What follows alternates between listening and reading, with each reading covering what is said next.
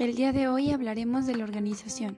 La organización va a ser una estructura y un sistema administrativo creado para lograr metas, objetivos con el apoyo de propias personas. Va a tener un propósito principal que va a ser simplificar el trabajo, coordinar, optimizar y buscar resultados sencillos a los procesos dentro de alguna empresa, obteniendo una satisfacción. Este va a consistir en el diseño y determinación de estructuras, procesos y sistemas de métodos y procedimientos para optimizar un trabajo. Va a estar construida por dos etapas. La primera que va a ser la división de trabajo y la segunda la coordinación. Dentro de la división de trabajo vamos a encontrar la delimitación de funciones para realizar actividades con precisión y eficacia. Dentro de esta vamos a describir procesos, vamos también a definir funciones importantes, vamos a clasificar agrupaciones y funciones de acuerdo a los macroprocesos, también vamos a establecer líneas de comunicación e interrelación.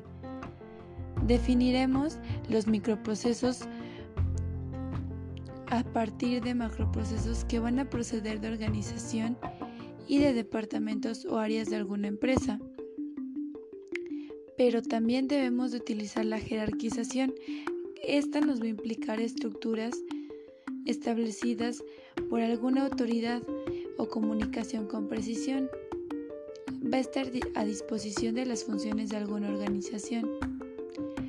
Vamos a comprender que los niveles jerárquicos van a ser indispensables para la creación de organizaciones y estructuras que tengan un buen éxito o una buena eficacia. Pero para esto también debe de seguir ciertos pasos como la definición de procesos, la clasificación conforme a su similitud, ordenarlas de acuerdo a su jerarquía y su relación. También se deben de especificar su función, autoridad y responsabilidad dentro de todo su puesto. Deben de haber líneas que van a hacer la interrelación entre la comunicación de todos los departamentos de una empresa en específico. El segundo será coordinación. La coordinación va a ser la acción y el efecto de coordinar que se va a referir a juntar o unir un conjunto armonioso sincronizado. Esto va a ser la acción que va a poner a trabajar varios elementos en un objetivo común. La departamentización va a ser la división y la agrupación de las funciones. Va a depender de su característica que va a ser utilizada cada una en una empresa. La importancia de la coordinación va a ser de manera sencilla, ya que sin ella nada funciona. Después de esto vamos a comprender que la organización va a necesitar una estructura jerárquica para poder funcionar de la manera adecuada. Van a haber diversos modelos de organización. Los principales van a ser el funcional, por productos, geográfica por territorios, por clientes, por procesos o equipos y en secuencia.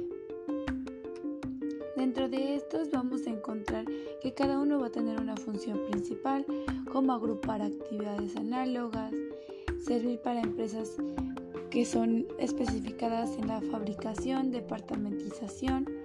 También va a haber unas especificadas para áreas o sectores de algún lugar.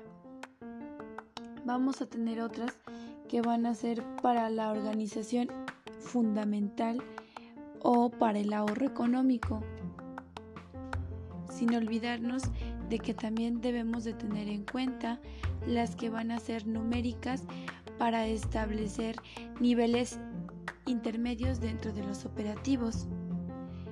Cada sistema o modelo va a estar estructurado de manera organizacional para alguna empresa o estructura, formando niveles jerárquicos. Esto es todo por hoy. Nos vemos en el siguiente episodio.